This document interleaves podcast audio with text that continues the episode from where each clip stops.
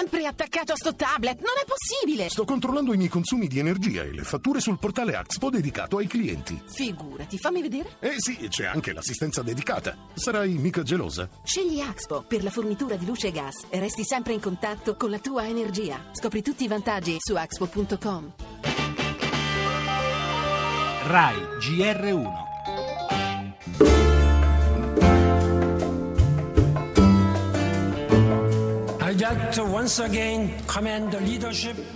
Vorrei ancora una volta congratularmi con i presidenti Obama e Castro che hanno dato il via libera alla normalizzazione dei rapporti tra Stati Uniti e Cuba.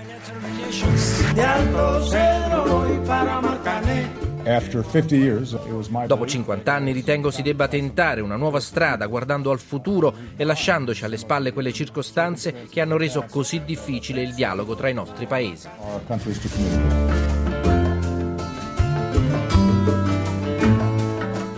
Creo que es lo fundamental lo que ha expresado el presidente. Credo che il presidente Obama abbia detto cose fondamentali e sono le stesse che pensiamo anche noi.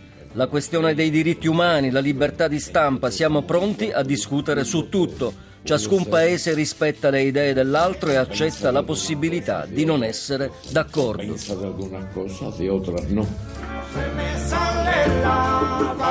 Dietro questa scelta di Obama ci sono eh, delle ragioni interne, è anche interessi economici legati al mondo del turismo, ai nuovi investimenti che dovranno essere fatti a Cuba. La storia certo è fatta di gesti e momenti simbolici, ma al di là della forza delle immagini che arrivano dal vertice di Panama, i presidenti di Stati Uniti e Cuba seduti attorno allo stesso tavolo per la prima volta in 50 anni, la strada del disgelo tra i due paesi è ancora lunga. Gettate le basi con la benedizione del segretario generale dell'ONU Ban Ki-moon, per ora siamo alle ottime intenzioni di Obama e Castro. Restano due punti fondamentali, la rimozione di Cuba dalla lista dei paesi che Washington considera legati al terrorismo e soprattutto lo stop al bloqueo, l'embargo che per decenni ha soffocato soprattutto la popolazione civile dell'isola.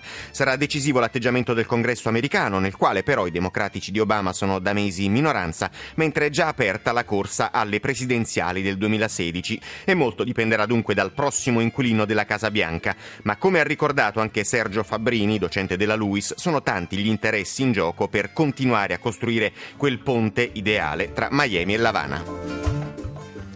In primo piano nel nostro giornale le polemiche sul DEF, critiche della minoranza del PD e delle opposizioni, dubbi dei sindacati, in particolare sull'utilizzo del cosiddetto tesoretto. Parleremo anche del rischio caos nelle agenzie fiscali senza dirigenti alla vigilia della partenza del 730 precompilato. La cronaca con le indagini sulla sparatoria al Palazzo di Giustizia a Milano, il giubileo della misericordia, Papa Francesco consegna la bolla di indizione e lancia un nuovo anatema contro la corruzione. Oggi in Vaticano poi Bergoglio concele celebra con i vertici della Chiesa Cattolica Armena una messa funebre in ricordo del genocidio. Infine lo sport, Formula 1 in corso il Gran Premio di Shanghai, oggi poi le altre partite del campionato di calcio e questa sera il motomondiale.